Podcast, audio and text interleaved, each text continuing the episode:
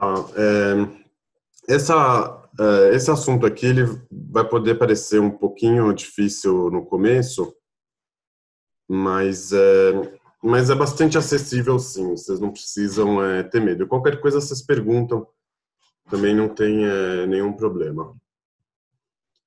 Beleza? Então vamos lá. É, a gente vai ler aqui é, Maser Teruvin 32, 1. É, a Agmará estava discutindo um outro assunto e trouxe é, essa essa braita, né? Que a braita era um, uma espécie de Mishnah, um, uma lei é, anterior ao, ao Agmará, de um período anterior, né? Para tentar comprovar um outro assunto e depois acabou discutindo o próprio assunto que eles trouxeram para debater o outro assunto, que é uma coisa bastante normal, para tentar clarificar a, a situação. É, estudamos. Aquele que diz a seu amigo, saia e colete para você alguns figos da minha figueira. Um minutinho.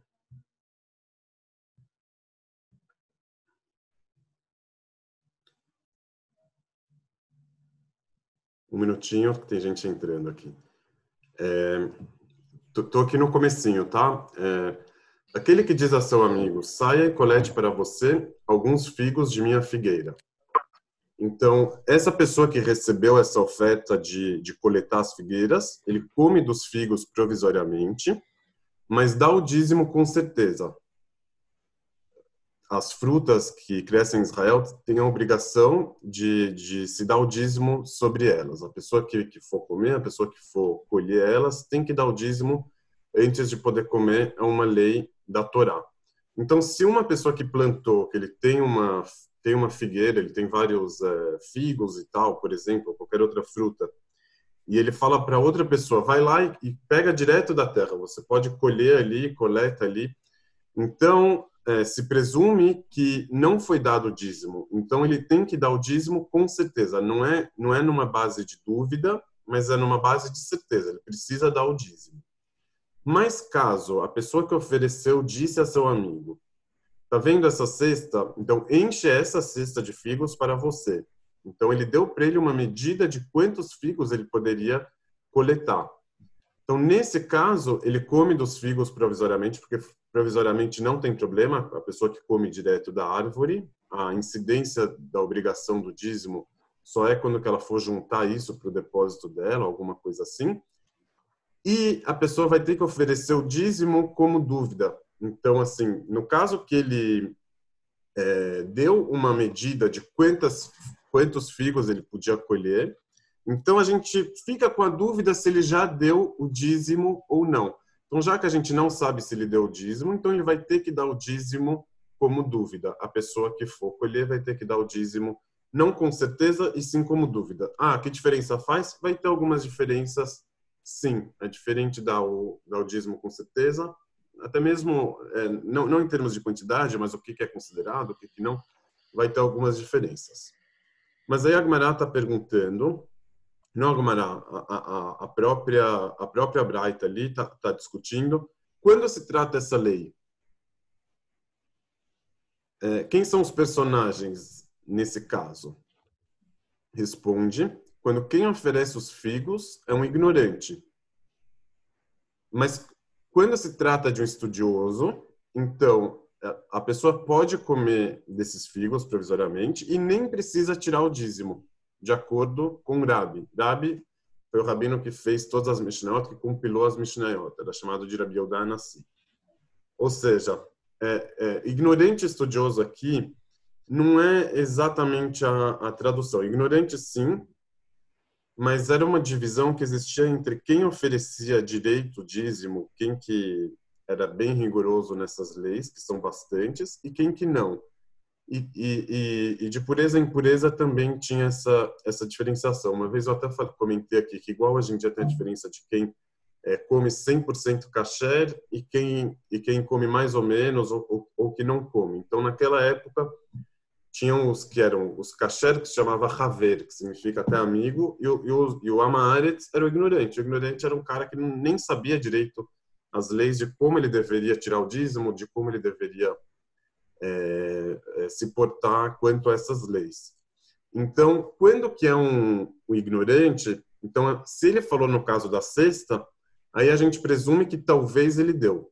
Mas se quem ofereceu a, a, a, as frutas foi uma pessoa estudiosa, foi um daqueles que que se mantinha que, que, que mantinha o cumprimento dessas leis de dízimo, então a gente podia presumir que ele já tinha dado dízimo e só ofereceu as frutas depois de ter dado dízimo. Então a pessoa podia comer sem nenhuma preocupação. Essa é a opinião do Rabi. Já o Rabban Shimon ben Gamliel diz o contrário. O Rabban Shimon ben Gamliel era o pai do Rabi.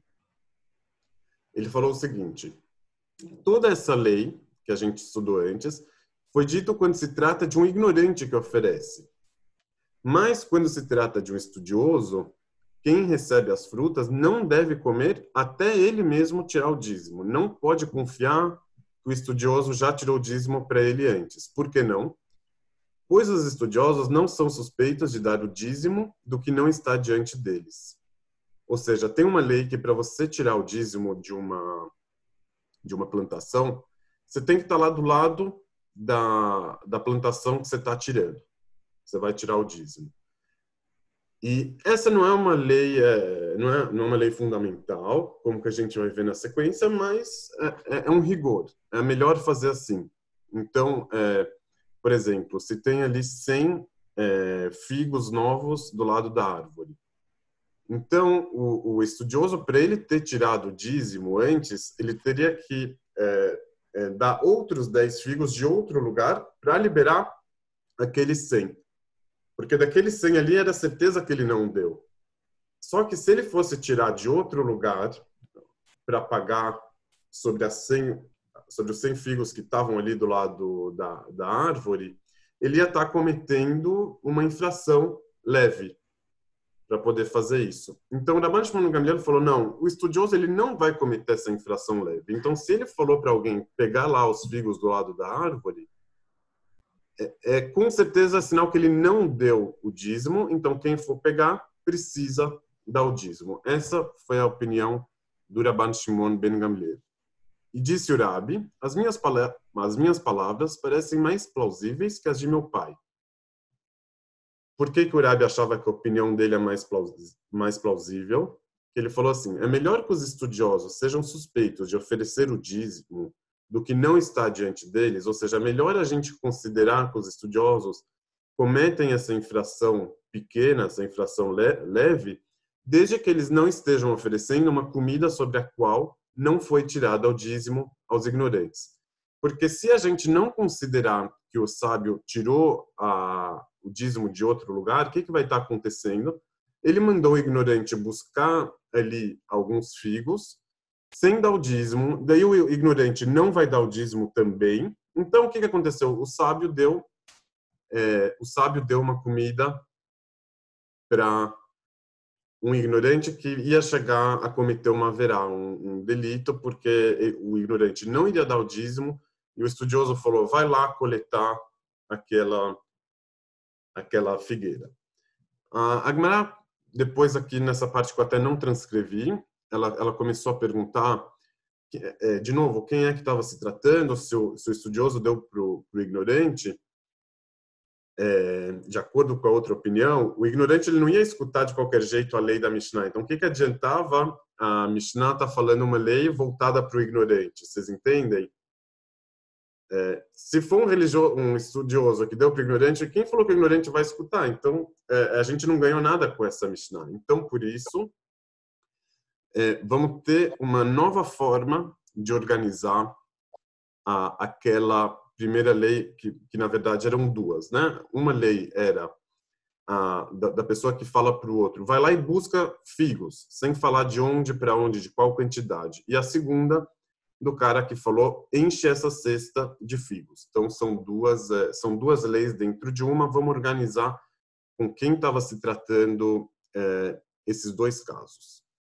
Então, disse Ravina, Ravina, tipo, é o, o redator final da, da Gemara, é, ele junto com o Ravashi, mas aqui foi o Ravina que disse, o início, quando não foi especificado quantos figos o amigo poderia recolher, se, se trata de um ignorante que ofereceu. O ignorante falou, vai lá e, e, e pega, sem falar tanto é, sim ou não, a, aquela lei lá tinha falado que precisava dar, que, que, que era preciso é, oferecer o dízimo com certeza, porque se ele não especificou uma quantidade, é porque ele não está se importando com o assunto do dízimo. Então, ele não, não especificou, então o ignorante ofereceu, a pessoa tem que dar o dízimo com certeza. Já a segunda parte, quando foi especificado a quantidade, quando que ele citou a sexta, se trata de um estudioso que ofereceu a um ignorante e outro estudioso escutou. Então, tem três personagens aqui na história, porque a gente falou que não adianta a gente falar a lei para o ignorante, porque ele não vai escutar o que, que a lei está tá dizendo. Então, foi um estudioso que, que, que, ofereceu. Tanto é que ele citou a sexta, ele citou uma quantidade. Ele falou isso para um ignorante. E tem outro estudioso que escutou. A pergunta é se esse terceiro personagem, que é o segundo estudioso, se ele pode comer de, desses figos ou não. Então, o Rabi entende que esse segundo estudioso pode comer desse figo, pois certamente o primeiro estudioso já tirou o dízimo. E o Rabi Shimon ben Gamliel entende que não deve comer, pois os estudiosos não são suspeitos de tirar o dízimo do que não está diante deles. Isso aqui já estamos repetindo, mas só na reorganização, né? No que o Rabi disse, ele é melhor que os estudiosos sejam suspeitos disso e que, e que não deem comidas proibidas aos ignorantes. Então, é, a, a agora vai, vai resumir qual que é a discussão sobre o que eles escutem. O Rabi pensa que convém ao estudioso cometer um delito pequeno para que o ignorante não cometa um delito grande. Isso a gente explicou. Qual que é o delito pequeno? Dele fazer o dízimo do que que não está presente na frente dele. É um delito pequeno. Ele tirou 10 figos é, junto com ele. Ele falou, isso aqui vai ser o dízimo para liberar aqueles 100 figos que estavam do lado da árvore que ele ofereceu para o ignorante é, recolher. E o outro estudioso escutou e ele também vai querer comer. Então, esse outro estudioso vai saber que o, o amigo dele, estudioso, ele não iria dar para o ignorante algo que não foi tirado o dízimo, mesmo que ele fosse cometer um delito leve para isso. Ao passo que o Rabban Shimon Ben Gamliel pensa o oposto, que nesse caso o, o, o, o estudioso não tirou o dízimo, o primeiro estudioso não tirou o dízimo, ele falou para o ignorante pegar, e o segundo estudioso, que é para quem a lei está sendo dita, ele não vai é, poder comer desse, desses figos sem tirar o dízimo, porque o amigo dele com certeza não tirou. E aí, que, que, como que ele resume a opinião dele? Ele fala assim: convém ao estudioso que o ignorante cometa um delito grande, desde que ele não cometa nenhum delito pequeno. Então, é, um, um, um pensa, eu vou cometer um delito pequeno para evitar que o ignorante cometa um delito grande. Já o outro fala, escuta, eu não, eu como estudioso não vou cometer nenhum delito pequeno, mesmo que se por causa disso o outro vai vir a cometer um delito grande. Então, assim, é uma, é uma, é uma discussão é, muito ampla, muito geral, muito, muito generalizada. Eu coloquei aqui num é, elitismo versus é, popularização. Na verdade, essa que é a discussão que está que tá acontecendo aqui. É, de certa forma, é, é uma discussão que a gente conhece é, de hoje em dia, de, por exemplo, tem é, duas opiniões como é, o Daniel perguntou aqui, então o pressuposto era que a pessoa que não seguia a lei era simplesmente por não conhecê-la e não porque decidiu não cumpri-la. Exatamente, ele não sabia como fazer o como fazer o dízimo. Então, é, não sabia, a barra não se importava, talvez, ele, né, é, é, meio misturado isso, não sei dizer assim, até que ponto que que era só chegar e falar, até que ponto que ele seria capaz de entender também. Então, É, mas sim, ele não, ele não, não saberia, não, não conhecia os detalhes que são, que são muitos. É, mas eu estava dizendo, hoje em dia, por exemplo, tem, é, é, tem, hoje em dia, tipo, já tem muitos anos isso, né? Que tem o, a questão do, de quem não é religioso versus quem é religioso. Então, qual que é a postura desse que é, é religioso versus quem não é, é, com relação a quem não é? O que, que ele é, o que, que ele precisa é, sacrificar do nível dele em favor do outro que é menos religioso ou que não é religioso. Então, é, será que ele pode cometer um delito leve para poder é, favorecer o outro, para que o outro não cometa um delito grave? Eu vou dar um, vou dar um exemplo. É, pela Lahá, é, pelo menos do jeito que, que muitos ortodoxos entendem, é, legisladores, né? Tipo, é possível extrair da Lahá o entendimento que é proibido fazer um kiddush de sinagoga que seja é, misto de homens e mulheres. Então você vai lá, abre uma mesa, serve umas comidas, uma bebida e tem homens e mulheres juntos conversando. Então você tem uma sinagoga, você é religioso, o seu público não é religioso. E você está você tá, tá lá participando é, é, desse evento. está participando porque você está querendo aproximar o público que não é religioso. Vocês estão comigo? Tá claro? A, a, a pergunta aqui é, é, pode fazer isso ou não pode? Tipo, a gente poderia é, entender que a discussão se pode ou não pode fazer esse kiddush depende dessa discussão que a gente acabou de que a gente acabou de, é, de citar, né? O que que convém ao, ao, ao estudioso? Será que convém a ele cometer um delito pequeno para que o outro não cometa um delito grande? Ou será que é o contrário, que que convém ao estudioso que o ignorante cometa um delito grande, desde que ele não cometa é, nenhum delito pequeno. Então, é, essa é uma, é uma questão que está é, que, é, que, é, que, é, que é muitíssimo, que é, que é, muito, que é muito relevante, principalmente no nosso tempo. Então, tem alguns que pensam é, melhor a gente ter um núcleo duro muito forte, que tenha uma, uma religiosidade, é, um alto nível de religiosidade, é, é, aquele pote puro de óleo do Hanukkah. Tipo, você tem que ter um pouquinho de óleo puro, mas puro mesmo, que desse óleo você vai acender oito dias seguidos e, e, aquilo ali vai te salvar. Porque se você deixar que, que, que mesmo o, o núcleo se impurifique, daí você não vai ter de onde construir é, o futuro de, de, sobre um fundamento é, verdadeiro, puro, etc. Tem outro lado que vai falar, é, escuta, não dá para a gente se fechar, não dá para a gente ficar preso dentro é, só da nossa bolha, né?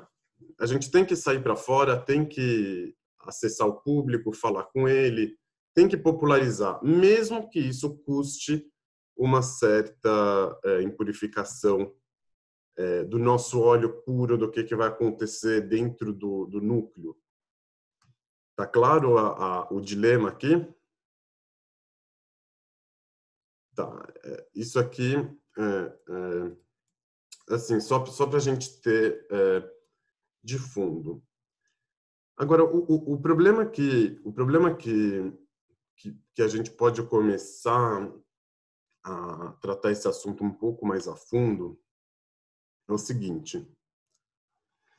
É, nesse caso aqui, é, Dagmar, nesse caso que a gente trouxe, se vocês forem se lembrar, é, como foi que ele começou? Lá, lá, lá, em cima, como foi que ele começou? Ele começou assim, ó. O, o, o estudioso chegou e falou para alguém: Saia e colete para você alguns figos de minha figueira. Ou ele disse: Encha essa cesta de figos para você. Ou seja, não é que o, que o, no caso, o não religioso, não é que ele está fazendo a vida dele, ele está na casa dele, e, e aí você diz para o religioso, escuta, você não tem que sacrificar a sua religião, a sua religiosidade, em prol do cara que está lá seguindo a vida dele na casa dele. Isso é uma coisa. Agora, quando o religioso vem e ele mesmo diz para o não religioso, vai lá e colete para você alguns figos da minha figueira. E você sabe que, que provavelmente ele não vai dar o dízimo, porque ele é ignorante é, como que fica essa situação? Então, você não quer dar o dízimo é, separado porque você não quer cometer um delito leve. Você não quer tirar outros 10 figos de outro lugar porque você não quer cometer um delito leve. Agora, você vem e diz para ele, vai lá e colete você é, os figos da minha figueira, ou pega esse, essa cesta e, e colete você esses figos. Você está incorrendo um pecado também. Qual que é o pecado? Tem um pecado de em hebraico chama lifnei iver lotiten michol. Você não pode colocar um empecilho na frente do cego. Se tem um cego na, na sua frente, você vai lá e fala para ele, ah, pula aí esse precipício. Ele vai pular e vai cair. Então, é, é uma proibição da Torá, você não pode colocar um empecilho na frente é, do cego. E isso, muitas vezes, é uma é, é, esse empecilho é considerado como como você fazer o outro pecar. Vai lá, é, é, você coloca alguma comida, por exemplo, que não é caché, a pessoa não sabe, você fala não, pode comer tranquilo. A pessoa vai lá e come e não é caché.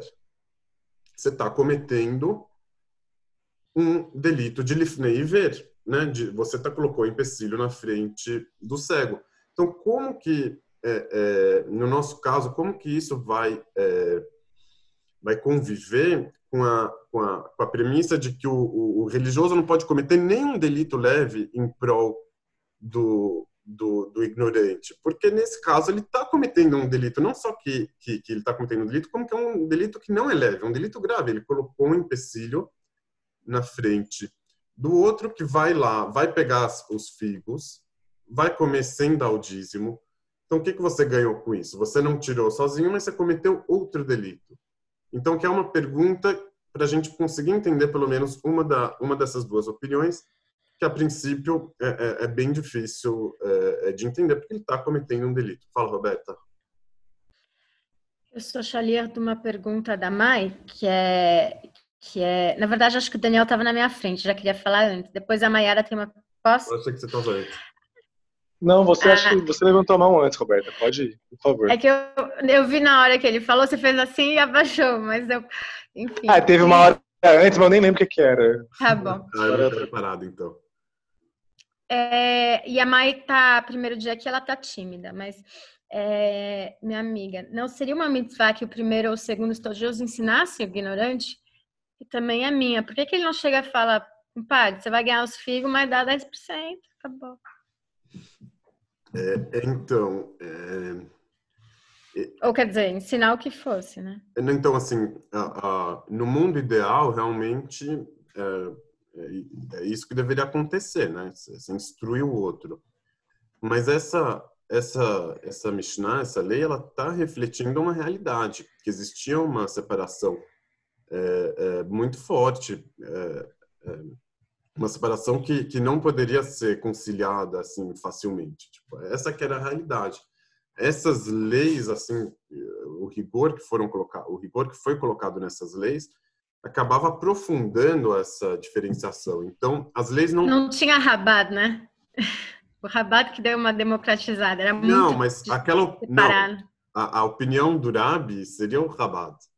A opinião do cara que falou não, você vai lá e tira você só para ele poder para ele ele não chegar no pecado. Ah, por que, que, ele não ensina de uma vez? Você vê que não era uma coisa simples, né? Tipo, ele tá, tá, tá lidando de uma situação da, da realidade. Então, na vida real deles, não dava para cada vez que um negociava com o outro, ah, deixa eu te ensinar aqui todas as leis do dízimo, que eram muitas. Não dava. Hum. Então, então o que, que você faz aqui? Aí, nesse caso, é, é, você vai confiar nele, não vai? Aí tem aqui a, as duas opiniões você vai se sacrificar por ele? Não vai? Se, se sacrificar espiritualmente falando. Então tem aqui essas duas é, opiniões. Fala, Daniel. Com relação a essa história do Lifnei Ver, e, e tanto em abstrato como nesse caso dos figos, é, a pessoa que comete esse delito grave ou leve sem saber o tal do ignorante, a pessoa que não conhece a lei e, portanto, descumpre a lei. É, é menos grave essa pessoa descumprir do que alguém que conhece a lei e, por engano ou por decisão, resolve descumprir? O, o, o Lifnei Ver, a, a, a, o enquadramento dele é assim: uma pessoa sabe que algo é proibido e o outro não sabe. Então, o empecilho que, que é colocado na frente do, do cego. O cego, ele, ele, ele desconhece o, o objeto, desconhece a proibição, então você está causando que ele peque é, dessa forma. Então existe, existe tipo, por exemplo, o pecado de quem incita o outro ele não incita pela base do desconhecimento. Não, é pelo conhecimento. Vamos lá fazer esse pecado porque a gente tem que fazer isso mesmo e tal. Então ele incitou o outro a cometer um pecado. Isso é uma coisa, né? Ele convenceu o outro, ah, vamos lá, vamos deixar de lado a religião, vamos, vamos, vamos fazer um pecado. Tem o, o caso que, eu, que, que é o que, que se trata aqui, a meu ver, que é o você sabe que que é impossível que não chegue em um delito, não chegue em uma infração, e você possibilitou que isso, acontecesse, que isso acontecesse, você causou que isso, que isso venha acontecer. Então você vem e fala para ele, vai lá pegar uma fruta da árvore. Você sabe que ele não vai dar o dízimo, então por que, que você falou para ele? Então não é mais fácil você tirar o dízimo antes e dar para ele depois? Ou tirar pelo menos de outro lugar, se você não consegue ir até, até lá buscar, você tira do seu, né?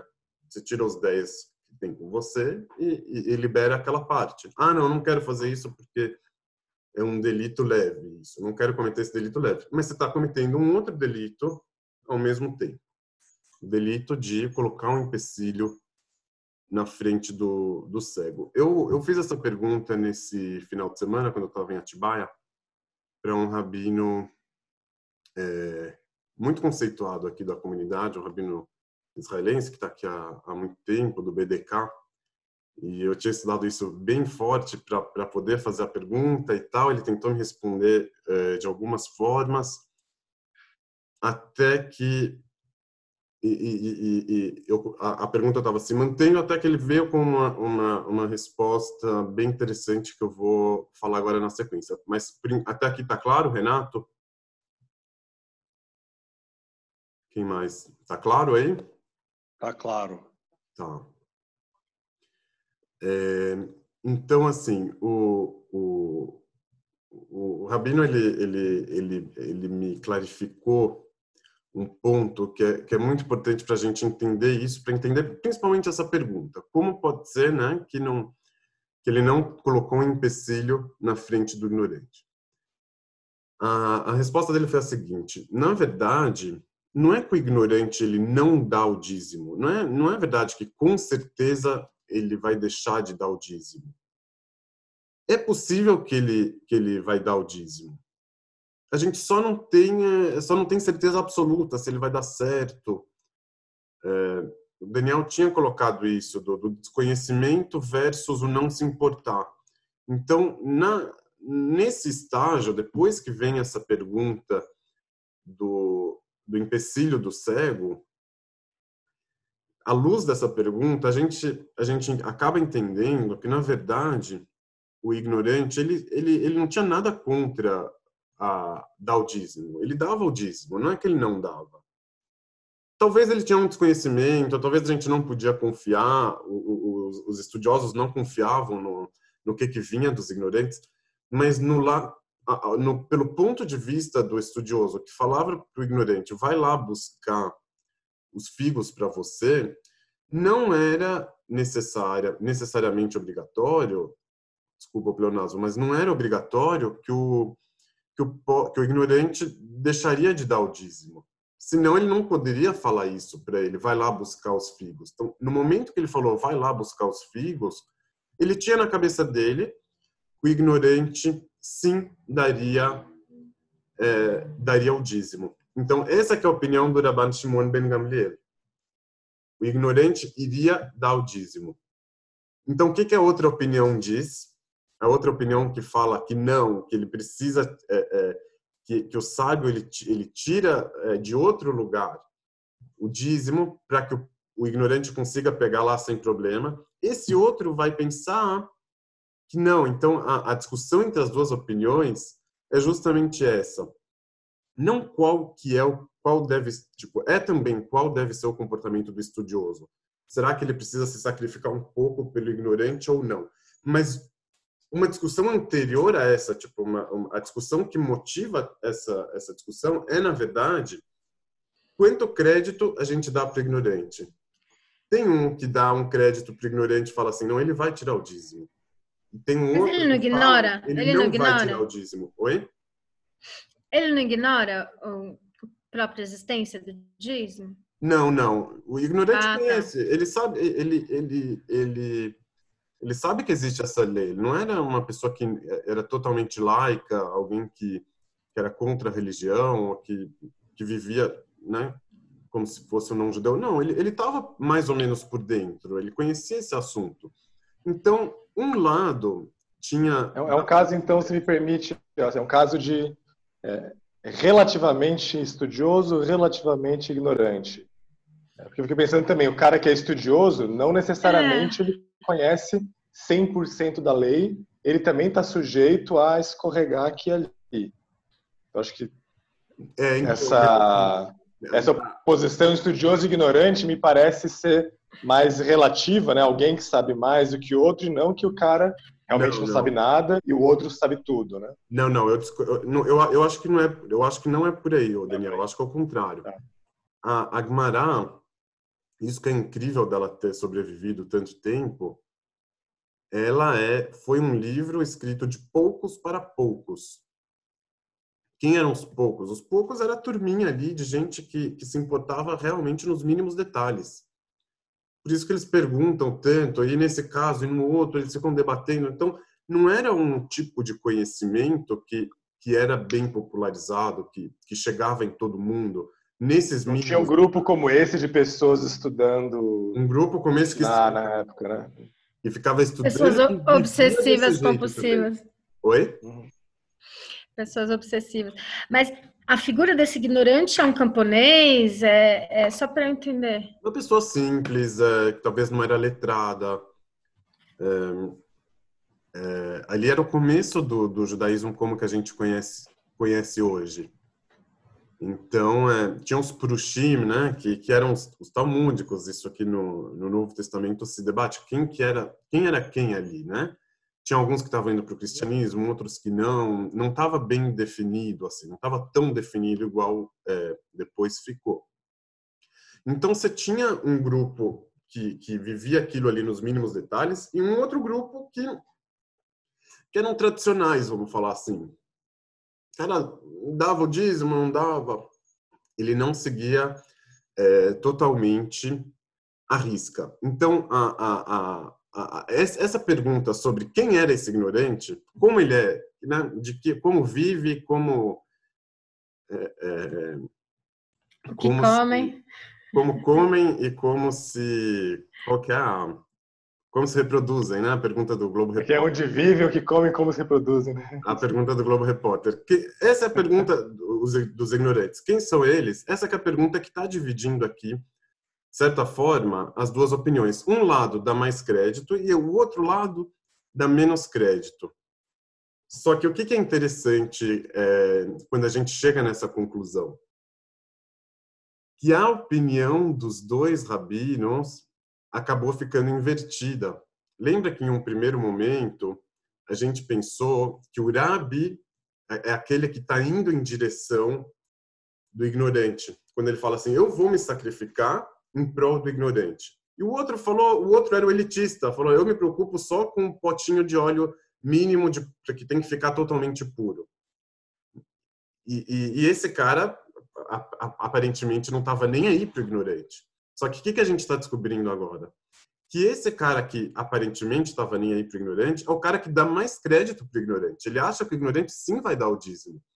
Já o outro que, que supostamente estava indo em direção ao ignorante, falou: Eu vou me sacrificar em seu favor, era o cara que dava menos crédito é, para o ignorante. Então, a gente está encontrando aqui essa essa inversão é, é bem interessante que, que, que isso vai ajudar a gente é, na continuação a, a, a, a, entender um pouco é, de onde a gente sai a partir é, dessa leitura. Então, é, é atenção, tipo, o que, que antes a gente pensava de um jeito sobre as duas opiniões, que um vai em direção ao ignorante e que o outro não, agora a gente pode é, é, reinterpretar que aquele que ia em direção ao ignorante é o cara que dava menos crédito para o ignorante. E o cara que estava na dele, ele dava mais crédito para o ignorante, falava: não, eu não preciso me preocupar com ele, não preciso dar uma pirueta em favor dele. Ele vai se virar, ele tá ok, não tem problema. É, para subsidiar até, para a gente, até para ilustrar um pouco é, esse distanciamento que existia entre os estudiosos e, o, e os ignorantes, eu vou, eu vou trazer aqui para vocês uma historinha com o mesmo Rabi, com o mesmo Rabi Eudanaci, uma história incrível que a gente depois pode, pode estudar ela é, por si só, mas é o mesmo Rabi Eudanaci que a gente está tá falando sobre ele é, aqui. Vou, vou colar aqui no, no chat também e vou fazer o, o share screen. Isso daqui é uma outra Gumará que está em Bavabatra 8A. É, share screen. É, era um ano de fome lá, lá, eu acho que era em Israel, e o Rabi, que ele era o chefe, ele era o, o líder do, dos rabinos, ele abriu seu, seus depósitos em um ano de seca. Ele era muito rico, ele tinha depósitos de comida, ele resolveu abrir os depósitos que ele, que ele tinha, e ele declarou que entrem os estudiosos de Tanar para comer da comida que ele estava oferecendo para o público. Que entrem os estudiosos do Mikra, que é o Tanar, da Torá, dos, dos profetas, os estudiosos da Mishnah, da Gemara, da Laha e da Agadá, mas que não entrem os ignorantes. Ele tinha depósitos, ele podia oferecer para quem ele quisesse. Ele falou: quem estudou, né? Quem estudou Torá pode entrar, quem não, não pode entrar. Apertou-se o Rabi Yonatan Ben Amram, ele era um jovem, e entrou. Ele disse, Rabi, me alimente. O Rabi respondeu, meu filho, você estudou o Tanakh? Ele respondeu, não. E a Mishnah? Também não. Todo, todo o resto, não. Perguntou, se é assim, se você não estudou nada, no que que eu vou te alimentar? Tipo, eu vou te alimentar para quê? Tipo, que, é, é, é, como eu vou te alimentar, né? Tipo, você chega em uma, em uma loja, você quer pagar com cartão, com cheque, com dinheiro? Não, nenhum. Então, como eu vou te vender? Como eu vou te dar? Respondeu o Rabi Yonatan, me alimente como cachorro e como corvo. Deus dá comida para eles, tipo, com, com, bondade, ou não, tipo, ele pega os restos, finge que eu sou um cachorro ou que eu sou um corvo, tipo, não, não mais do que isso, não, não, não tô te pedindo uma consideração maior do que essa forte essa frase, né? E aí o Urabi deu para ele a comida. Só que agora vem um, um, twist. Depois que o jovem saiu, o Urabi sofria e dizia, ele estava sofrendo. Por que, que ele estava sofrendo? Ele dizia, coitado de mim, que dei do meu pão a um ignorante. Ele cedeu a, a, a, as palavras fortes daquele jovem, ele, ele não teve como se segurar e não dar para ele o pão que ele pediu, mas ele estava sofrendo ao mesmo tempo.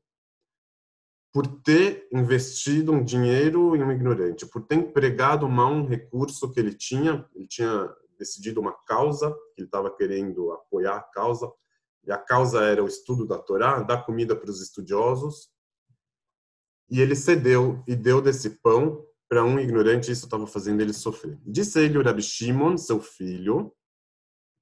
A gente viu o Rabi Shimon ali que era o pai do Rabi, né? Então o pai dele chamava Rabi Shimon e o filho também. Esse aqui foi o filho que disse. A gente está vendo aqui três gerações, o Rabi está no meio. Disse para ele o filho, o Rabi Shimon. Será que aquele jovem não era o Yonatan Ben Abraham, seu aluno, aluno do Rabi, que nunca quer se aproveitar do estudo da Torá? Era um jovem que era estudioso de Torá, mas ele não queria se aproveitar do fato que ele estudava a Torá. Então, quando o Rabino perguntou para ele, você estuda? Ele falou que não, porque se ele falasse que sim, ele iria comer em razão do estudo da Torá, ele estaria se aproveitando do estudo da Torá. Então, por isso ele disse que não, ele mentiu para não se aproveitar do estudo da Torá. Então, eles verificaram e descobriram que era ele. Aquele jovem era, na verdade, um estudioso da Torá. Então, disse Rabi que todos entrem ele permitiu a entrada de todo mundo é, nos depósitos. Por que, que ele permitiu? O que, que, que aconteceu aqui nesse, nesse processo? Não é que ele resolveu abdicar da causa dele, não é que ele resolveu popularizar o depósito, popularizar o estudo da Torá, ter uma postura mais inclusiva, abraçar o público. Não. Ele viu que no meio de tanta restrição, poderia ocorrer que um estudioso da Torá ia ficar com fome por causa da vergonha. Então, para não acontecer mais um caso igual do Jonathan Ben Amram, que pudesse ficar sem comida para não aproveitar do estudo da Torá, então ele resolveu abrir para todo mundo em favor daqueles poucos que não querem se aproveitar do estudo da Torá. Mas ele continuou com essa percepção de coitado de mim que eu dei do meu pão para um ignorante. Isso ainda machucava ele é, e ele não queria empregar recursos em favor de um ignorante que, que não vai adiantar nada. Você deu para ele o, o sushi de graça na sinagoga e, e, e vai ficar naquilo. Ele não vai, é, não vai, não vai prestar atenção na sua aula depois. Essa que é, a, é, é, é, é muito característico isso aqui. A, a, essa situação.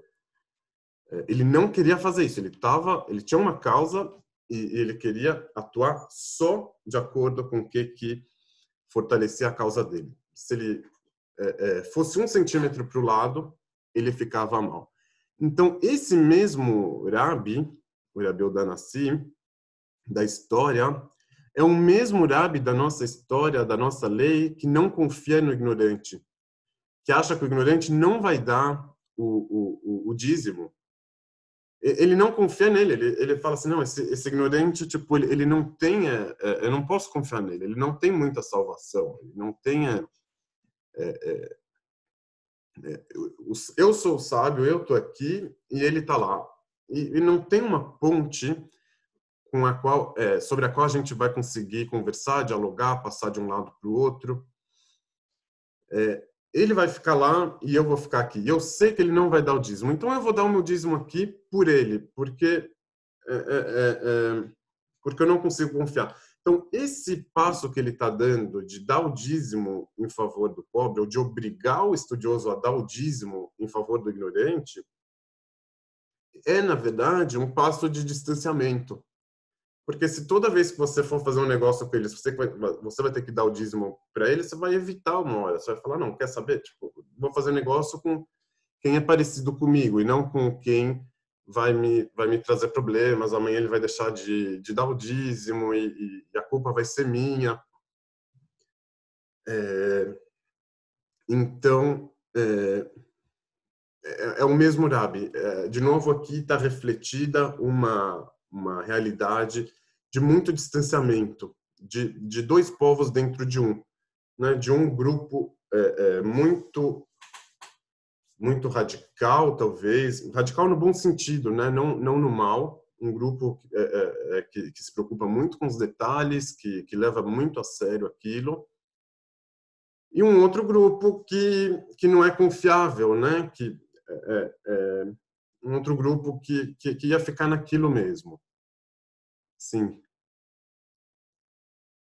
A forma como você está descrevendo isso me lembra muito é, um tipo de crítica que se faz hoje, por exemplo, a, a ações de caridade ou filantropia, que que é isso muitas vezes é uma ajuda pontual que não não muda o sistema, né? As pessoas continuam dependentes dessa caridade e, e, também, muitas vezes, é uma forma de estabelecer uma hierarquia. Olha, eu tenho para te dar, então, enquanto eu tiver para te dar, eu te dou.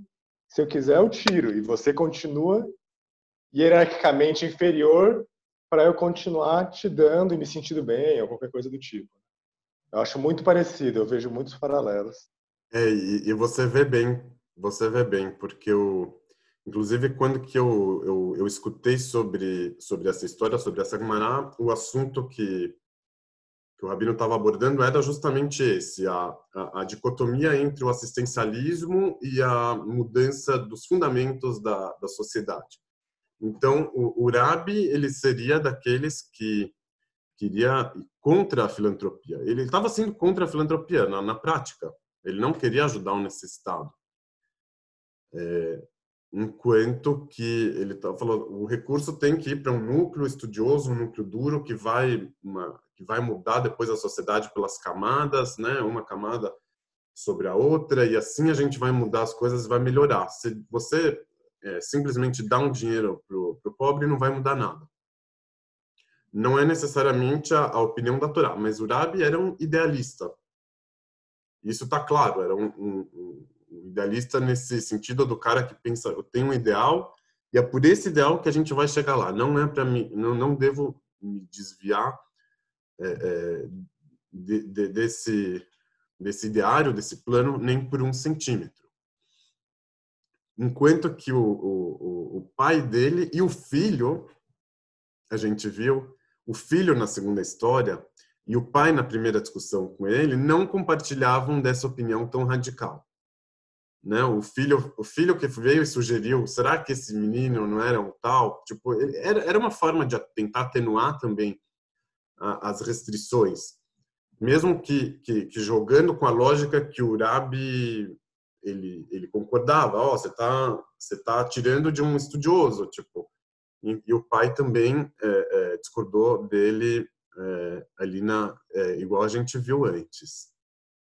Deixa eu ver aqui, tem a pergunta no chat. Não existe uma ideia que a alma volta a esse mundo para uma mitzvah específica, ou seja, cada um deveria se preocupar com as suas mitzvot e não com a do colega. O ignorante pode ter vindo ao mundo só para receber aquele dízimo, por exemplo. É, tem esse lado de, de cada pessoa é, ter a sua mitzvah, ter a sua missão nesse mundo. É, é, nesse, nesse, do jeito que você colocou, vai mais para o lado da, da metafísica, né, da alma e tal, que, que veio para cá. Quando que eles estão é, é, legislando ali, eles não se preocupam muito com isso. Ah, minha alma veio por isso, minha alma veio por, por, por outro motivo. Eles tentam normatizar e regulamentar é, a lei é, de acordo com a, com a lógica das leis e de acordo com a prática também que eles estão vendo é, ali na frente dele. Mas, por outro lado, também, é, que, se eu vou. É, é uma pergunta ética também aqui no nosso caso. A pessoa fala assim: que que é, é, eu vou eu vou eu vou furar o sinal vermelho para garantir que não aconteça um assassinato uma quadra na frente? Ou será que não? Eu preciso respeitar o sinal vermelho. Não, o que, que, que a ética vai falar aqui? Escuta, tipo, para o conjunto da sociedade, é melhor que você fure o sinal vermelho e resolva um outro problema lá, porque a sociedade ela não vai ganhar se você deixar de fazer um, um delito pequeno, enquanto que o outro, por causa disso, vai fazer um delito grande. Então, pelo bem da sociedade, é melhor que você transgrida nesse caso. Então, é, é um pensamento que poderia vir aqui também. E é o que, que Urabi pensava. É melhor eu cometer um delito grave do que talvez o outro cometa um delito é, maior.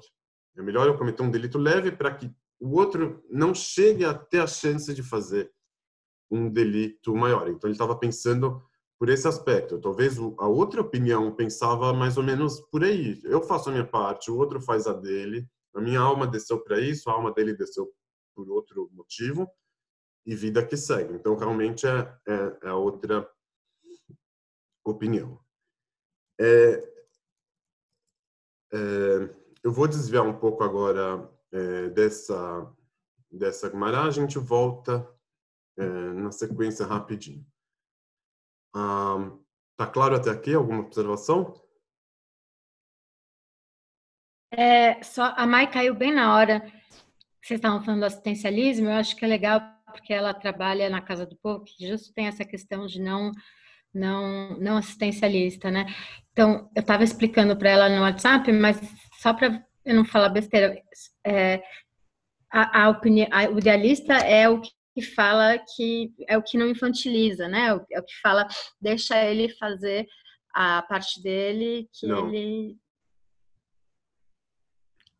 Nesse Entendi. caso aqui, não, nesse caso aqui não. É, pode ser isso, por um lado, o assistencialista espiritual, né? O Daniel estava falando do, do, outro assistencialista, do, do assistencialista material, do cara que fala assim, ah, vamos dar uma esmola, vamos dar, é, vamos ajudar, vamos fazer uma, uma, filantropia de uma forma que, que sedimenta a, a situação atual tem quem dá e tem quem recebe, as coisas não vão é, mudar. Sempre um vai estar tá dando e o outro vai estar tá recebendo. O idealista, ele tem um plano é, de sociedade diferente que não é, é, conquistado a partir da, da filantropia, é, é conquistado a partir da revolução, a partir de, de uma mudança fundamental na sociedade, nos fundamentos da sociedade. Então, é, a, a, filantropia, antes de ajudar a causa dele, ela está atrapalhando. Ela atrapalha o pobre, no fundo, né? Porque se você for pensar no macro, esse pobre está recebendo aqui a, a esmola e vai deixar de, de participar da revolução por causa disso. Então, a filantropia faz mal ao pobre. Enquanto que o. o... Mas corresponde a qual? Urabi? É Urabi, aquela história que a gente viu do, do de quem é Durabi, que não quis dar o pão pro, pro ignorante. Falou, não quero ah, tá, dar o tá. pão pro ignorante, porque para o conjunto do povo, o que, que, é melhor? É melhor eu fazer uma casta de estudiosos muito forte isso que vai ajudar o povo, não dar o pão para o ignorante, porque se eu der o pão para o ignorante, ele vai continuar ignorante, não vai ter quem ensine para ele depois. É, é, é meio que é, como se existisse um dilema hoje no Brasil. Será que a gente precisa investir em ciência, pesquisa, universidade? ou vamos distribuir todo o dinheiro que a gente tem para os pobres e pronto, e acabou. Então vai ter alguém que vai falar, escuta, se você der todo o dinheiro para o pobre, ele vai continuar pobre amanhã e você não vai ter quem puxe a sociedade para frente, para cima, por meio da pesquisa, da ciência, do estudo, da, da expertise. Então, é, é, essa que é mais ou menos a, a, a discussão. Então, no caso ali da, das duas opiniões, o Urabi é o cara que dava menos crédito para o ignorante né? Ele, ele, falava, não, deixa eu dar o dízimo sozinho para que ele não precise é, nem, nem se preocupar com o dízimo. Ele não acreditava no, ele não acreditava no ignorante. É... Uma coisa meio paternalista, inclusive, né? Ah, coitadinho, não sabe, deixa eu fazer aqui para ele não, não cometer esse pecado. Perfeito, deixa eu fazer por ele porque ele vai, é, ele vai cometer o pecado. É, é então, é, é, é, é, isso, tipo, ele não dava crédito pro, pro pobre, não, pro ignorante, não acreditava nele. A, a, a gente vai chegar a partir disso em um outro assunto, o crédito que se dá no outro, que é o assunto é, da crença no outro, mas que chega também na crença, na, a, a, acreditar na crença ou acreditar na crença do outro. Será que o outro acredita? Ah, que diferença faz? Não, faz diferença. Você acredita que o outro acredita? Você acredita na crença? Porque existe uma, uma frase é, do, dos ateus que diz, que diz o seguinte: Não somente que eu não acredito, como eu não acredito que você acredita. É uma frase que, que tem o seu sentido, tem a sua lógica. Vai falar, escuta, você não acredita de verdade. Por que não? Ah, porque você acredita por motivos é, sociológicos, por motivos familiares, psicológicos, você tem uma necessidade de acreditar, isso é útil para você. É, a gente já falou sobre isso aqui em outra, em outra aula. Recompensa e castigo, né? Oi? A prisão do, do, do da dialética recompensa e castigo, né? De... Isso é útil para você, você isso isso te dá uma âncora na sua vida, com, com isso você organiza tudo, você coloca dentro de uma caixinha. Então, não é que você acredita mesmo, faz bem para você fazer parte da, da comunidade e tal. No, no, Brasil tem esse aspecto da, da ascensão social, muitas vezes. Você, você se junta aos judeus, você se junta a uma crença, e, e não só e não só no, no, no aspecto é, judaico tem isso, né? Muitas vezes é, o pessoal olha para os evangélicos, por exemplo, por esse prisma. Ah, melhor o cara ir lá e dar o dízimo na igreja do que gastar o dinheiro todo no bar e com bebidas e, e outros outros problemas. Então, a, a religião é boa para ele por causa disso, mas não é que o, o, o cara que olha de fora ele enxerga esse fenômeno com algum crédito. O crédito de não, acredito que ele, ele acredita. Ele olha para aquilo, não, eu não acredito, e eu não acredito que ele acredita é, também. É, então, como que a gente estava aqui falando do crédito que, que se dava para o ignorante, né? de um para o outro, do religioso para o não religioso, a gente vai chegar é, é, é para trabalhar essa questão. Pra, isso tem a ver com a, com a festa de Sukkot, que a gente acabou de sair. A festa de Sukkot ela tem um caráter é, de união muito presente. É, as quatro espécies dizem que elas é, simbolizam quatro tipos de judeus, estudiosos, quem não é estudioso, quem não cumpre a mitzvah, quem não cumpre, e que todos têm que ser juntados. Tipo, tem fontes muito antigas falando sobre isso, no, no Talmud, inclusive, no Midrash, fala assim, ah, tem uns que fazem, outros que não, uns que estudam, outros que não, então que se que juntem todos e um perdoe ao outro. Tipo, então um compense o outro. Vamos juntar os quatro tipos. A ideia da sucá também tem muito a ver com união. Todo mundo fica com a, com a, com a casa da instabilidade, que é a sucá junto, cada um na sua casa, mas é, é, é, é uma forma de, de, de dirimir as diferenças entre as pessoas cada um tem a, sua casona, né? Uma mansão, o outro mora num apartamento pequeno. Chega no Sukkot, os dois vão morar em uma cabana provisória, né? É, uma cabana que pode voar se, for, se tiver um vento muito forte, não é uma casa. Então, a, a festa de Sukkot ela tem muito esse caráter é, de união. A, a, a união é, em uma da, das formas dela é, mais profunda, tipo, ou em uma das expressões mais profundas que ela pode ter nesse sentido do Sukkot, tem a ver muito com a saída do, do Rosh Hashanah Yom Kippur, onde cada indivíduo é julgado, cada pessoa ela, ela é julgada, ela passa por um momento de, de prova, de contestação. Será que você tem fé? Será que você se portou bem? Será que você vai continuar? É, é uma pergunta que a pessoa também se faz. Tipo, é, será que esse jogo do, do, julgamento, do perdão, será que isso tem a ver comigo? Onde que eu estou no meio dessa história? Passada essa fase, a pessoa ela chega para a festa de Sukkot e aí não é que ela vai é, ir sozinha para um retiro espiritual, é, encontrar a si mesma, ela vai se encontrar com o público mesmo as rezas do Rosh Hashanah e do Yom Kippur, elas sempre são ditas na, na linguagem do plural. O, a confissão de pecados é sempre no plural, a reza ela é em público. Então, esse caráter é, coletivo ele também está muito presente na, na concepção da, do próprio Rosh Hashanah e Yom Kippur. E passada essa fase, esse caráter de união, esse caráter de público, fica ainda mais é, claro e ainda mais presente. Então, nisso que ele encontra o outro, é, ele não encontra só o outro, ele encontra também a crença do outro. O outro que passou pelo mesmo processo que ele, do julgamento, do perdão, e que veio agora para se unir com o resto do público, e ele também veio se unir com o outro. O que, que ele ganha com isso? O, o que, que, por que, que isso acontece? O que, que isso acrescenta? O que, que a presença do outro acrescenta é, é, nessa história? A gente costuma entender a religião como um processo muito mais individual do que um processo coletivo.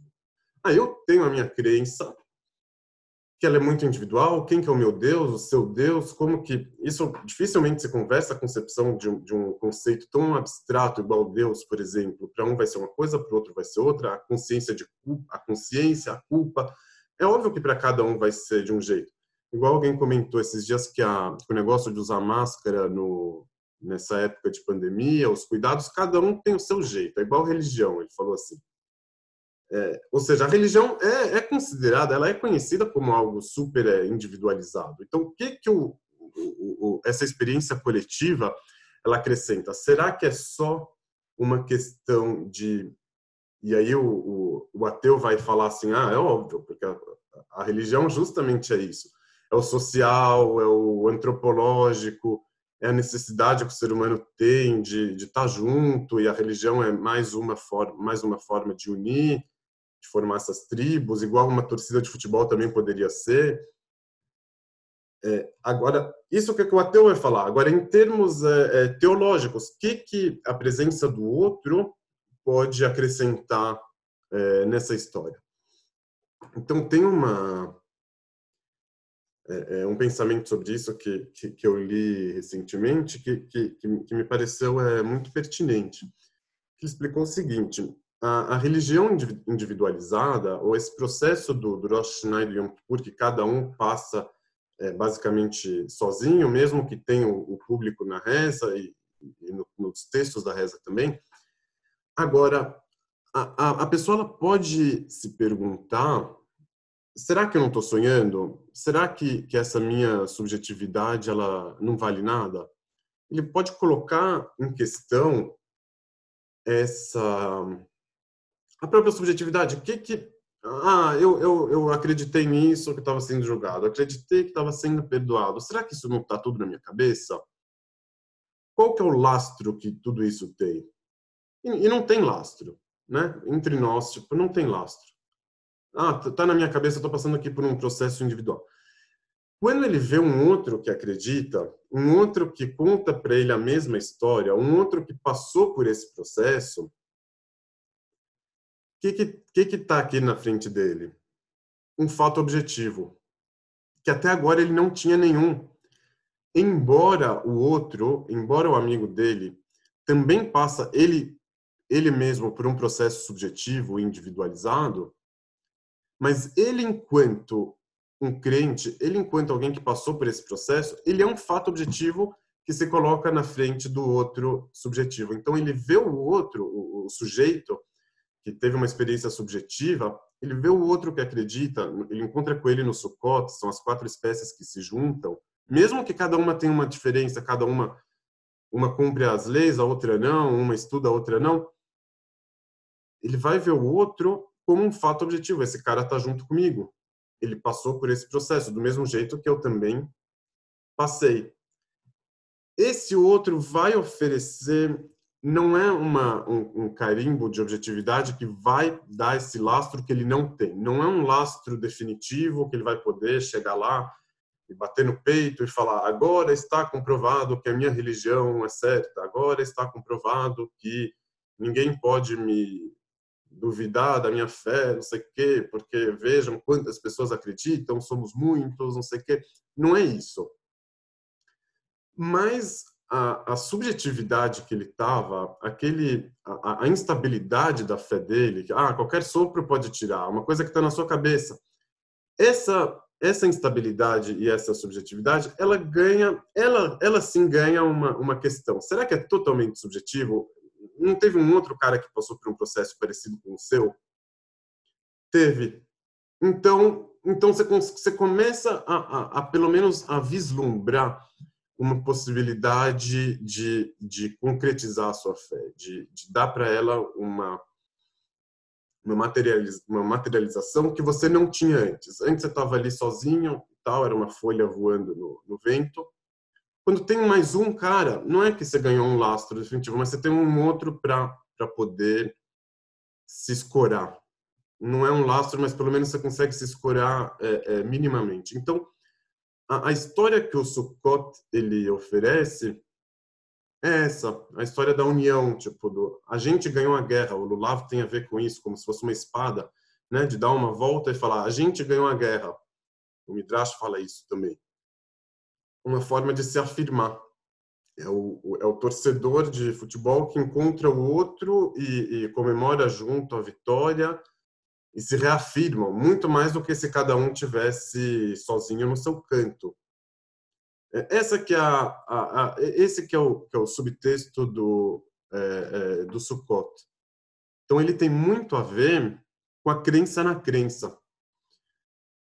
É, é, e, e, por isso que que, que é muito importante a, a, a vida comunitária dentro do, do judaísmo. É, é uma coisa que muitas vezes falam, não, eu tenho meu Deus, não preciso de comunidade, o problema da religião são os religiosos. Mas a gente sabe que a, que a, que a religião ela é vivida em comunidade, ela é vivida, principalmente o judaísmo. Por quê? Qual que é, o que isso acrescenta? É, é, é, um pouco disso do que, que eu tô, tô falando aqui. É, que em termos religiosos, a presença do outro que acredita, ela vai te acrescentar uma certa objetividade na sua fé que você não tem sozinho. Que você não, você não tem como ter sozinho. Nem, nem se você quiser, nem se esforçar muito. Você pode ficar meditando o dia inteiro, que não é a mesma coisa, porque você está sozinho, você é subjetivo. Então, e o outro oferece isso.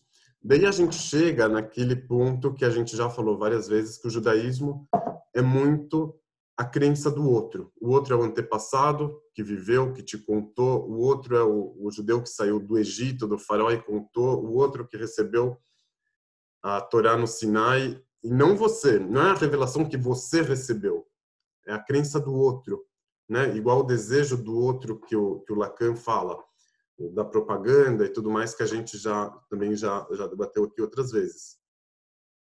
É, aqui o outro não é o antepassado que, que te contou que ele recebeu a revelação e não você. O outro é o cara que está do seu lado. Fala assim, ó, eu na minha fé não sei se eu consigo ter, ter muita certeza, mas no fato que eu tô vendo ele acreditando, isso para mim é um fato. Tipo, é, é, nisso eu tenho certeza. Que ele acredita, eu tenho certeza. Será que a gente pode ter essa, essa, essa certeza? Será que a gente consegue dar esse crédito para o outro ou não? A gente tende muito a ser cético. Ah, esse cara tem esse interesse, ele tem um outro.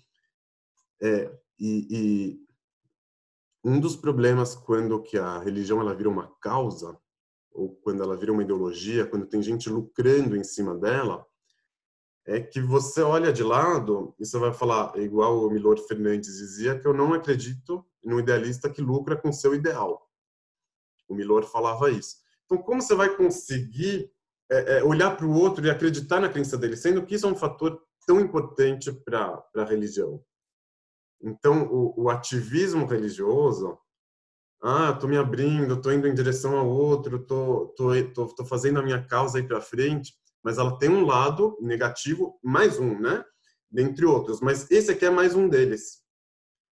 E por mais que você vai estar tá, é, levando a causa para frente, por outro lado, todo o papel que o, que o religioso tem diante do outro é ser religioso sem ganhar com isso. É ser um religioso que o cara possa olhar e falar, eu acredito que ele acredita. Mas quando você vive disso, esse é o seu trabalho. O outro, então, você vive disso por quê? Porque você precisa levar a religião para frente, falar para os outros. Tá, é muito bonito a sua causa, mas o outro ele vai olhar para você, ele vai conseguir falar que eu, que eu acredito que ele acredita ou não vai? Um problema é, é, de metanarrativa, no caso. Você pode ter uma narrativa muito bem é, é, é, é desenhada, amarrada, mas você tem um problema metanarrativo aqui. Todo o intuito, tipo, todo o intuito do outro nesse papel é, o outro que acredita pro, né, pro Repete. conseguir olhar e ganhar a, a objetividade que ele não vai ter de qualquer jeito. Oi. Repete, repete para mim que eu me perdi um pouco. É, então, Essa parte final aqui. É, de lucrar com, com o ideal, que não acredita. Então, você está falando, por exemplo, um rabino. Isso, assim, se você é, tem uma, uma uma forma de convencer o outro com argumentos, de, de, de ensinar para ele, de mostrar, de então você tem uma narrativa legal. Agora você vai ter um problema no meta que é fazer ele acreditar que você acredita. Então você está sendo boa de fazer ele acreditar, mas será que você acredita para poder falar para ele acreditar? O papel de, do outro nesse nesse esquema que a gente está colocando não é convencer o outro da sua própria fé, convencer o outro a pensar XYZ. O seu papel enquanto outro é você acreditar. E aí ele vai olhar para você e falar, ele acredita. O fato dele acreditar que você acredita vai oferecer para ele uma objetividade com a qual ele vai poder trabalhar e, e, aplicar isso na vida dele. Mas se ele não conseguir olhar para você e, e, acreditar que você acredita, por quê? Porque você lucra com seu ideal ou por outro motivo, não adiantou nada. Você deu para ele um monte de argumentos, você tentou convencer, é, você lucrou com seu ideal, beleza? Mas, mas, o, mas, o, mas o, você falhou enquanto outro, porque você quis ser ele, você quis passar o seu para ele. Então, é, é, o outro enquanto outro, ele tem que ser ele, não o outro que, né, que, que, que vai é, é um problema, é, não um problema de pessoas aqui, um problema técnico, alguma coisa que pode resolver, um problema crônico, um problema que está posto dentro dessa dessa realidade, tipo uma contradição. Ah, você quer convencer o outro? Como? Por quê? Em que termos que isso vai se dar? Fala, Daniel. Você está dizendo, então, Yossi, que toda iniciativa de proselitismo ou Kiruv, toda iniciativa de, de ir atrás de alguém para trazer essa pessoa tem embutida essa possibilidade de um fracasso através de uma desconfiança que produz? Essa contradição. Tem... Mas como que você, mas essa contradição se opera a partir de uma desconfiança, por exemplo? Então a pessoa que está sendo aproximada olha, fala não, mas se esse cara tá vindo me chamar para ir lá rezar junto com ele, é porque aí tem alguma coisa, ele tem um interesse nisso. Então, não sei muito bem se eu acredito. Ou é por outra via? Esse é um dos caminhos. Não é, não é que sempre acontece isso. Não estou falando que sempre acontece isso. Alguém vai chegar e falar, não, nunca desconfiei. Não, é, não é o caminho da. Não é, não é necessariamente a desconfiança do, dessa pessoa, mas é uma é uma contradição é, no sentido que assim, ah, você acredita? Então vai lá e, e, e, e faz o seu. O que, que você está vindo falar comigo? Tipo, ah, você vive de falar para o outro? A sua crença ela não se mantém sozinha? É uma contradição em termos você vir falar para o outro. É igual o vendedor de, de marketing multinível ah, deixa eu te ensinar como faz dinheiro. Por que, você não faz dinheiro sozinho, então? Por que, você está querendo que eu, que eu faça o, que eu faça o dinheiro? Uma contradição nos próprios termos. É, é... Entendi, entendi. É, é nesse nível mais lógico mesmo, né? Isso. Olha, o que, que eu tô, é que assim, o, o ponto é que o, o outro, como proselitista, ele desvirtua o papel do outro que o papel do outro é oferecer uma objetividade. Ah, você veio convencer, você veio trazer argumento, aí já, já atrapalhou tudo. Porque o argumento você pode é, discordar, você pode desconfiar da motivação. O, ah, mas quem falou que o outro veio só para oferecer objetividade? Eu acho que o melhor papel que o outro pode fazer é esse. Oferecer objetividade eu, é a melhor coisa que o outro pode fazer, na minha visão. Ah, o outro que vem me convencer, me falar, não sei o quê. Tipo, eu não, eu não sou fã. Tem gente que talvez goste. Eu não gosto muito. Então, é, é, é, é, é assim, no mínimo dos mínimos, tipo, o que eu estou querendo apontar? Que o, o, o, outro que tenta convencer que, que, que, não, que ele não existe por conta própria, que ele existe só enquanto um agente de convencimento, um agente proselitista, ele deixa de ser ele né? Ele deixa de ser o outro outro que que tá lá, é. eu tô aqui, ele tá ali. Ele, ele, ele só existe na minha função, em função do outro, né? Então ele, ele já deixa de ser ele mesmo. Virar um jogo de espelho, né? Ele, ele, ele, ele precisa, é, ele precisa do espelho para poder existir, se, se ver refletido, né? Isso, exatamente. Então, e, e, aí já não adianta nada, já, né? Enquanto o outro já, já não é mais outro ah, a gente é um povo só, é, o, o, judeu é como um corpo, tem a cabeça, os órgãos, não sei o quê. Não, não é bem assim. Tipo, a gente passa por uma por uma experiência individualizada e subjetiva e o outro ele tem um papel nisso, naquilo que a gente explicou de oferecer uma uma uma uma, uma experiência objetiva no meio de tudo isso. É... Quando, quando você fala objetiva, você está falando em da ação de acreditar, né? o fato objetivo é que o outro acredita.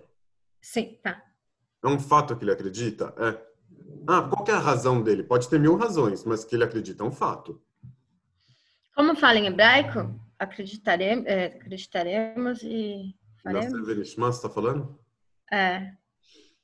É, Também é bem, é bem, é bem, é bem estratégico, né?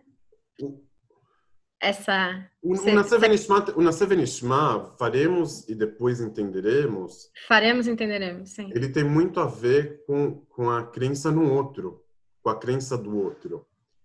Você primeiro faz e aí depois você vai gerar um significado e um sentido para essa ação que você já fez. Por quê? Porque a sua ação ela não foi feita a partir de um pleno entendimento, de uma plena identificação com o objeto da ação. Se fosse o contrário, vamos entender e depois fazer, significava o quê? A pessoa meditou, entendeu o que faz sentido e depois ela fez. No nosso caso, é o contrário. O judaísmo, ela fez, depois ela vai entender por que, que, é, por que, que é assim. Porque a crença é do outro, não é sua. Então, eu tenho uma experiência subjetiva que eu duvido muito, não, não duvido muito, não, não, não tem nenhum lastro, não consigo, não consigo provar ela para ninguém. Mas eu vejo o outro que foi lá e fez. Então, esse outro que é um fato objetivo vai me ajudar a fazer junto com ele. Quer saber? Eu vou fazer junto com ele. Depois, isso vai me gerar um significado e um sentido para minha própria ação, porque a crença é a crença do outro. Mas se esse outro resolver me espelhar e só existir na minha função, não vai adiantar muito. O Sevenishma tem tudo a ver com, com, com esse ponto. Sim, Daniel. Não, e isso esclarece para mim. Espera um pouquinho. Ah. Não, pronto, desculpa. É, isso esclarece para mim uma, uma dúvida que eu estava quando eu perguntei sobre o Lifnei Ver, que uma coisa que eu tinha ficado um pouco confusa que você tinha falado é, que assim, você colocar uma, um impedimento, um obstáculo na frente do cego, ou então, você, não, era outro exemplo que você deu, de, de falar que tem um buraco, um precipício, e falar, não, pode andar aqui, e a pessoa vai e cai. E você descreveu esse movimento do cego, que não tinha como saber, ele só seguiu uma recomendação de outra pessoa, como um delito, como um pecado, algo assim. Não do cego, é... o delito é do, de quem colocou o obstáculo para ele. Tá, tá. Mas tinha, mas tinha alguma coisa na, na conversa que a gente estava lendo também de, de Iruvin que, que, que, falava do delito e eu fiquei tentando conectar e fiquei um pouco confuso porque se a pessoa comete o delito sem saber que era um delito, né? É um delito mesmo assim? Mas isso não, me é outra essa pergunta. discussão do na...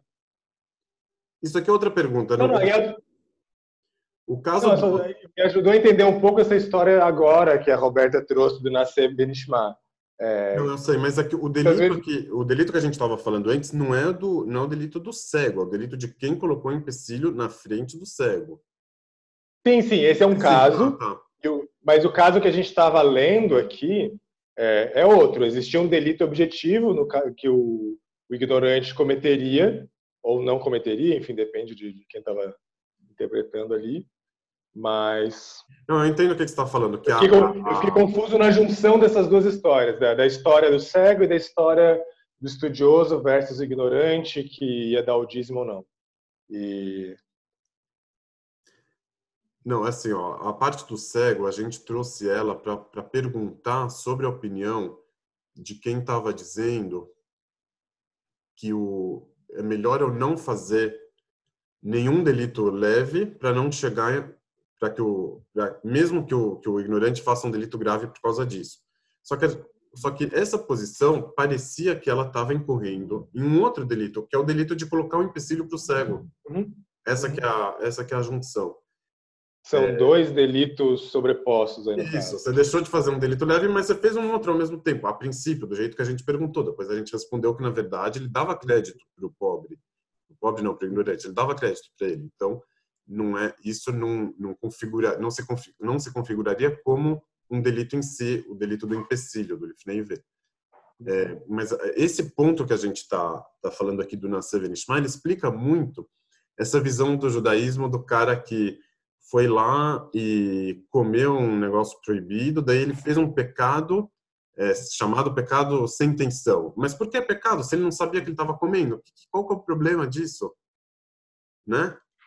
Acho que era essa a minha pergunta, era, era ah, nesse... Então, mas na, na, é, é, o Nasev essa posição da Gmará, tipo, do que, de que o ato ele não vem depois de uma de uma plena identificação com o ato, no, no caso das mitzvot positivas, mas isso também serve para o assunto das averot. Não é que a haverá ela vem depois, necessariamente depois de uma plena identificação com o pecado. Às vezes o pecado acontece, né? E, e por isso que eles que eles estão muito atentos com isso. Ah, você fez um pecado sem querer? Será que não? Ah, eu sei que você não tinha uma plena identificação antes, mas mas eu, eu não dou tanta importância para essa plena identificação que você pensa que é sua. Você uhum. pensa que você atingiu eu não dou tanta importância para isso. Ah, então se você fez sem querer, eu vou considerar isso como um pecado. Ah, então se você fez uma, um, uma, uma mitzvah é, sem entender, eu vou considerar isso como uma coisa boa. Não é só porque eu só olho a prática e não olho as intenções. Igual o cristianismo dizia sobre o judaísmo. Não é necessariamente isso. Tem, tem a ver também com esse assunto da, da, da, da do desejo do outro né? Da, que o desejo sempre é do outro. Então não adianta você achar. Importa menos a minha subjetividade, eu acreditar e fazer porque eu acredito nisso, importa mais que. Por que, por que, que não importa? Essa... Mas, mas por quê? Conversa. Porque o desejo sempre vai ser do outro. Quando você hum. achar que você está tendo uma plena identificação, você está se iludindo também, né?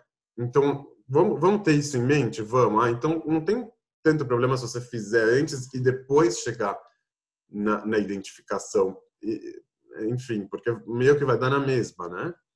Ou não também. Então, é, é, é meio que, que uma libertação dessa prisão da plena identificação. Vamos chegar um pouco aqui para a gente é, é, falar aqui, então, da, é, voltar aqui para essas duas opiniões do Rabi e do, e do pai dele, o Rabban Shimon Ben Gamliel. Quais são é, que a gente já está falando disso, mas assim, o, o, o, teve uma conclusão, tipo, qual é o lado certo, qual é o lado errado? Eu acredito que é, é, eu puxei eu puxei um pouco para um dos lados, né? Vocês devem ter percebido, porque é o lado menos intuitivo. Mas é, a bem na verdade é que os dois lados eles precisam se conviver é uma dialética. Você achar que é só um lado tá certo, você também está perdendo aqui um ponto. Então, o cara que vai se radicalizar e se fechar na bolha e falar que eu vou deixar o, o, o eu vou dar crédito para ele porque é um, eu vou eu vou é, é, nesse ponto aqui de acreditar na crença do outro não é só acreditar na crença do outro que ele é religioso ou que ele é uma boa pessoa ou que seja é você aceitar a crença do outro aceitar ele como ele é então, o lado do, do rabino que dava o crédito para o pobre, para o pobre, para o ignorante, não é que ele, que ele achava que ele era religioso, não é aquele cara é, é, ingênuo que acha que todo mundo é religioso, que se engana, que, ah, não, todo mundo é uma boa pessoa. Não é que ele estava se enganando, ele aceitava o outro como o outro era. É um pouco diferente isso. Concorda? Então, assim, esse é muito importante isso, você acreditar na crença do outro e, e, e aceitar o outro como ele é. Essa, essa a, a, crença no outro, ela só vai ser possível quando você aceitar também ele da forma como ele é. Porque porque senão você vai começar a perguntar, vai começar a desconfiar, ele está lucrando, não está, qual é o interesse, qual que não é.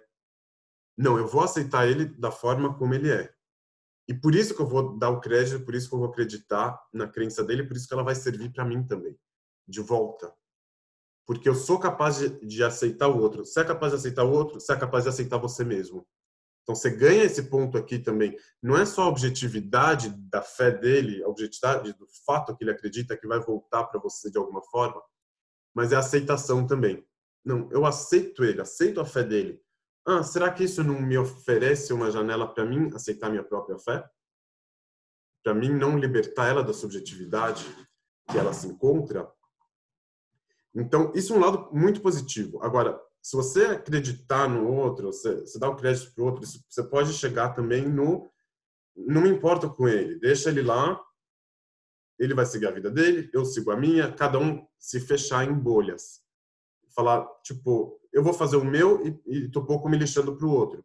Então, esse elitismo, ele tem um lado bom, por um lado, ele é importante, de certa forma, mas ele precisa conviver também com a vontade de, de mudar as coisas, de influenciar, de conversar. Então, essa conversa, muitas vezes, toda conversa é, de certa forma, uma invasão, mas ela é uma invasão necessária, uma invasão faz parte. Você pode fazer ela respeitando o outro, aceitando o outro, mas isso não significa que você precisa se fechar necessariamente. Então, por um lado, cada é, por um lado, um lado está certo, o outro está certo. Então, as duas opiniões precisam uma da outra para se equilibrarem, vamos falar assim, né? Para uma consertar para uma consertar a outra. O perigo do, do lado de quem vai é, de quem vai querer conversar com o outro, que vai na direção do outro, quer convencer o outro, que é o caso aqui do paternalismo, daquela outra opinião que a gente falou, que ele, ele desconfia tanto do ignorante, ele dá tão pouco crédito para o ignorante, ele vai falar, eu vou fazer por você. Ele chega em um lugar que a gente vê isso acontecendo muito, que é o lugar da, da representação. Eu não converso mais com ele, eu represento ele. Por que, que eu represento ele? Porque ele não sabe o que ele quer. Eu não aceito é, é que eles, eu não aceito a, a crença dele nele mesmo, do jeito que ele, do jeito que ele acredita eu vou acreditar por ele, eu vou dar o dízimo por ele, eu vou pensar por ele, porque ele tem uma falsa consciência, porque ele não sabe.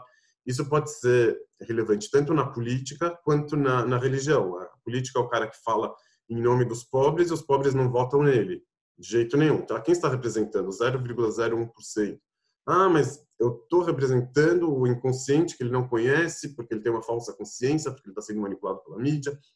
Então, é do mesmo jeito aqui na, na religião, eu estou representando ele porque ele não sabe, porque ele é materialista, porque é a diáspora, porque o mundo de hoje em dia. É... E esse é o perigo que, esse, que essa opinião tem. A opinião de vou tirar o dízimo por ele, vou lá, não acredito no outro. Não, não é bem assim. Você não, a sua vontade de, de consertar, de, de querer influenciar, de querer dialogar, ela precisa ter uma dose de aceitação, precisa ter uma dose de crédito, senão você não vai estar respeitando o outro. Você vai estar deixando de ser o outro. Você vai querer viver pelo outro. E isso é muito ruim. Ah, você me dá isso e eu vou te dar o outro e você e sempre você definindo as regras e definindo os termos. Então tem um lado é, é, é, é complicado nisso. Então, é, para finalizar, eu acho que assim os dois os dois é, precisam conviver, né? Essa aqui eu acho que é as duas opiniões, né? O que, que é importante, o que, que a gente pode pode tirar daqui, da, da crença no outro, da crença na crença, da autoaceitação e, e, e a gente estava falando aqui de como como que o religioso enxerga o, o, o não religioso, né? Tipo que, que é o outro lado, né? O que que o outro está pensando de mim? E, e, eu acho que é muito legal é, é, a gente pegar o Talmud e estudar essa, esse trecho de ver como os rabinos e eles abriram isso, né? Que é muito legal também.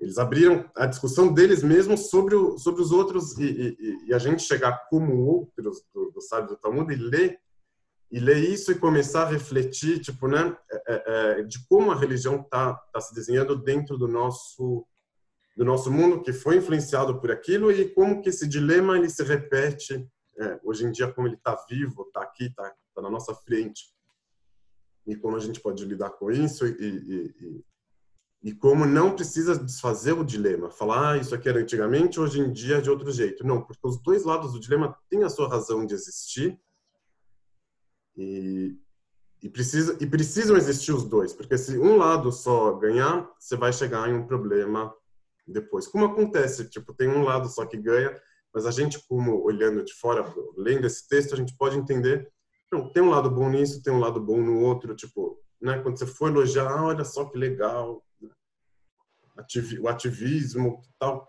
fez e que maravilha. Não, tudo tem que ser temperado, nada, nada é absoluto.